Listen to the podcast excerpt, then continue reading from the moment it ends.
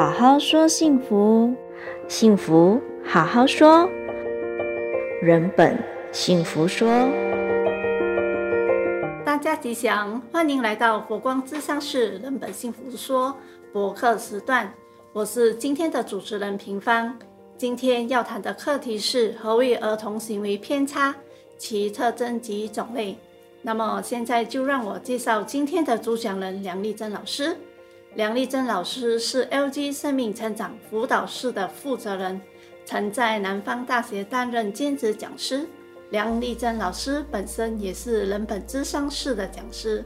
今天我们很荣幸邀请到梁丽珍老师接受我们的访谈。好，平方好，各位听众好。梁丽珍老师你好，在这里呢，嗯、想请问你以下几个问题：何谓儿童行为偏差呢？什么是儿童行为偏差？那我们看一下，偏差在这边指的就是一些不符合社会规则或者不符合社会标准的行为。那这些行为呢，它可以是，比如说比较轻微的，比如说一些不交功课，或者是说在上课的时候睡觉啊等。那么它也可以啊，是一些比较我们讲比较明显的一些行为，比如说在学校考试作弊啊，啊或者是说偷窃啊。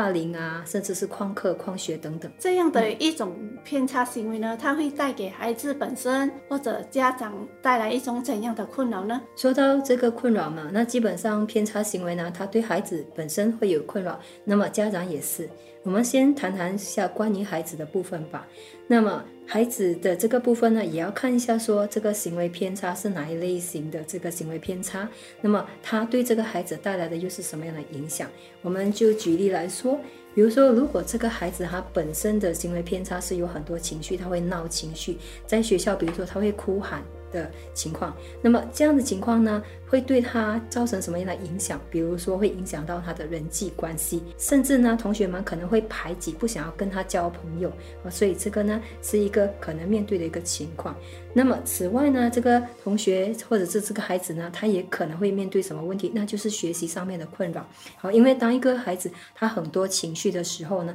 其实他很难专注。在学习，那么很多时候呢，学业方面呢，很明显的我们会看到，就是说成绩方面呢，会有一些我们讲看到可能退步啊，啊，或者是说跟不上学习等等的这样的情况。其他的一些行为偏差，比如说我们讲霸凌吧，这样的一个行为举动呢，它是一个违反校规的一个行为举动，而且这样的情况之下呢，学校很可能会记过，不单是记过呢，甚至呢，可能就是说他会需要停课，或者是。呃，一个星期这样子不去学校的情况，这些自然而然呢，对他会有很多影响。啊，比如说影响到什么，他的学习呀、然后影响到他，就是说，因为一个霸凌的孩子，那么基本上周围的人都不想要靠近他，也会怕他这些的，那么他的人际关系呢，也一样会被影响，所以是看一些什么样的一个呃偏差行为呢，它会带来怎么样的一个影响，那么有一些比较小的一些。呃，偏差行为，比如说只是不交功课这些，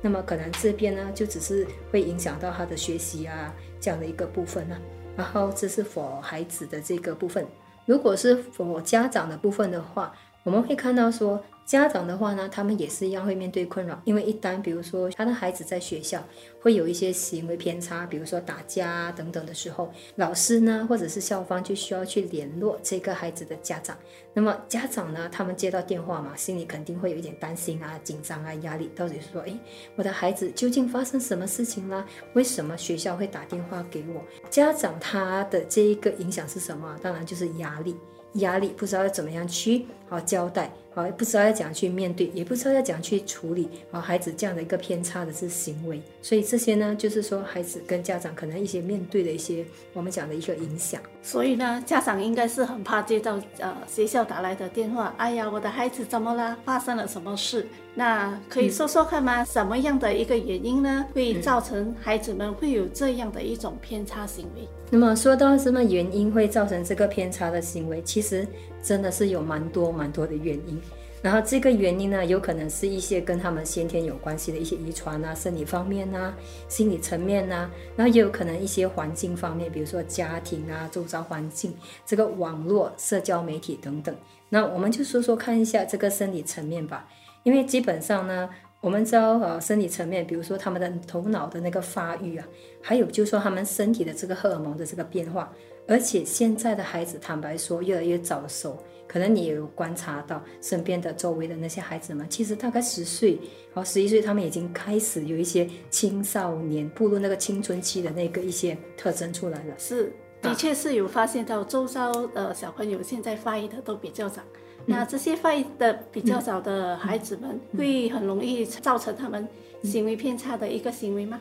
啊，是有关系的，因为就像我刚才说，他的那个脑的发育，然后还有身体那个啊荷尔蒙这些变化。然后还有他的心理变化，所以通常孩子们发育早的话呢，他们的这一个心理层面，我们就想说他们会变得比较敏感。所以在这个时候呢，他们的这个生理变化、荷尔蒙这些变化也会引发他们的这个情绪波动比较大。所以这个时候呢，你会发现说，诶，十一、十二岁啊，他们其实已经开始就有一点青少年的那个，我们发现就是那种敏感啊，那种情绪波动大啊，或者会开始会跟家人顶嘴啊，这些等等，这种这样的一些特征都会出来了。对呀、就是有听到很多家长反映说，哎，为什么现在的小孩子这么早就已经呃这么会顶嘴？以前。我们读到中学才来顶嘴，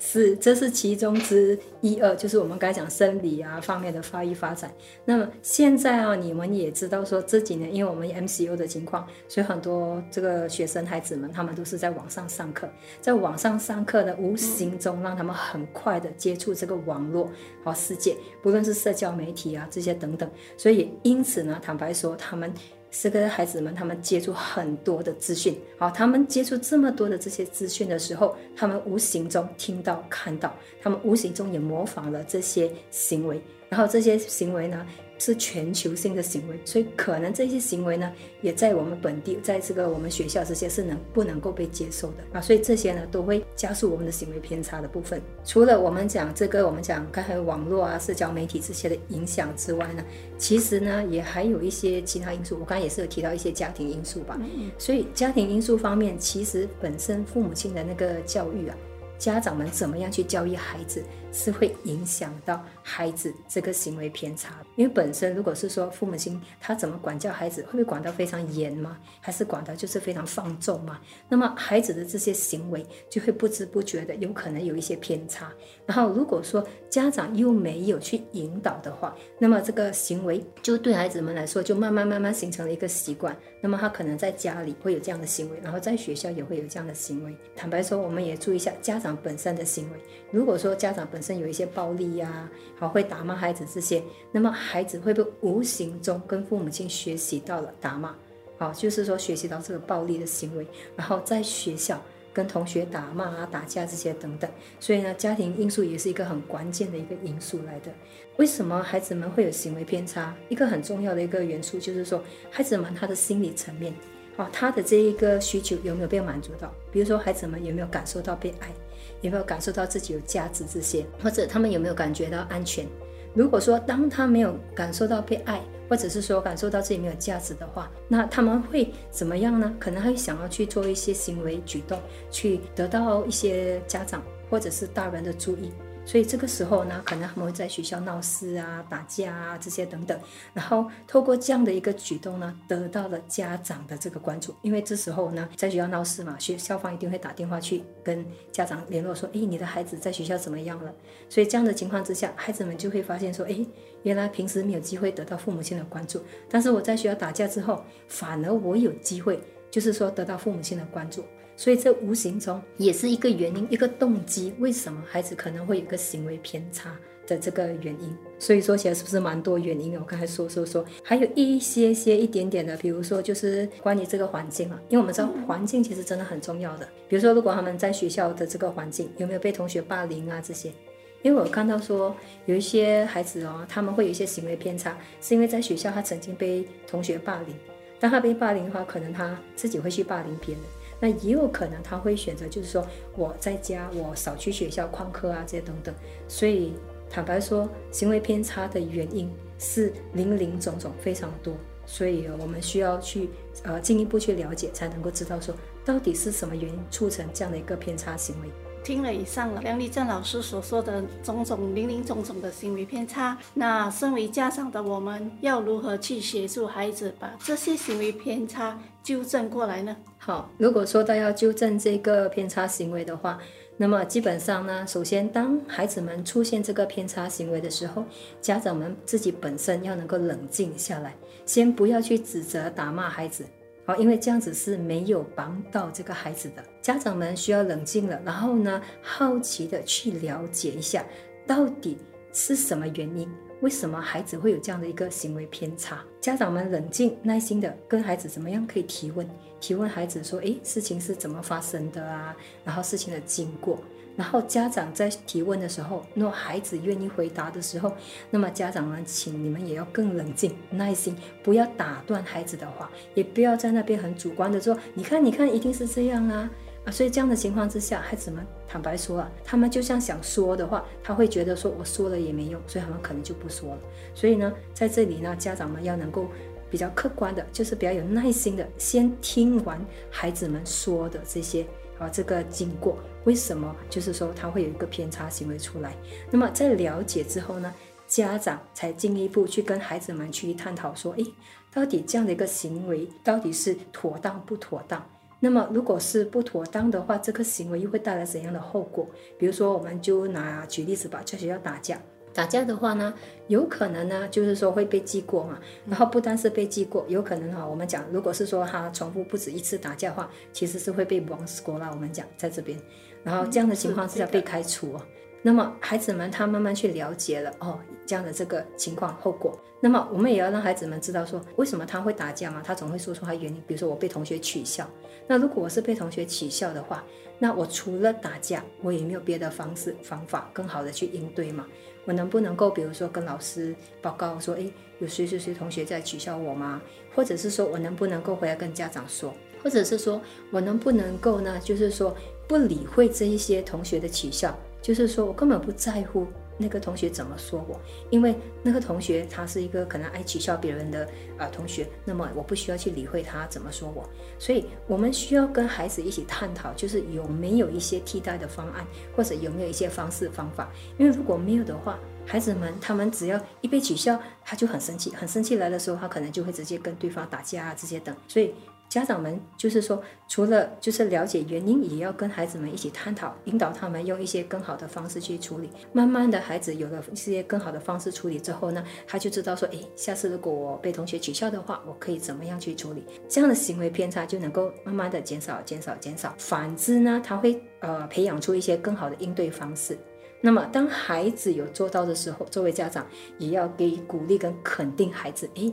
妈妈看到你有做到了，因为妈妈看到说，诶，你没有在学校哈，或者是你在学校少打架啦，这些等等。坦白说，在我跟家长的互动过程当中，我发现家长们真的很少肯定和孩子们，很少鼓励孩子们。很多时候，他们都会把焦点放在就是说指责、批判孩子们好不妥当的一些行为，但是他们忘了，孩子需要被引导。然后孩子也需要被鼓励、被肯定，所以这些呢是我觉得作为家长们需要学习在这一块，然后鼓励、肯定，然后就是好好的培养一些更良好的行为。可能在针对这一点，不知道哦，主持人你会觉得说容易吗？作为家长，如果要做这些事情，那这身为一个家长肯定是不容易的，要做到客观跟引导，的确是一门很大的学问。那身为家长的我们要如何去做到客观？嗯和如何去引导孩子呢？首先就是说，家长们他要有一个，比方说好奇心，不要主观的认为就是说，诶，一定是孩子打架。因为我常会听到家长说，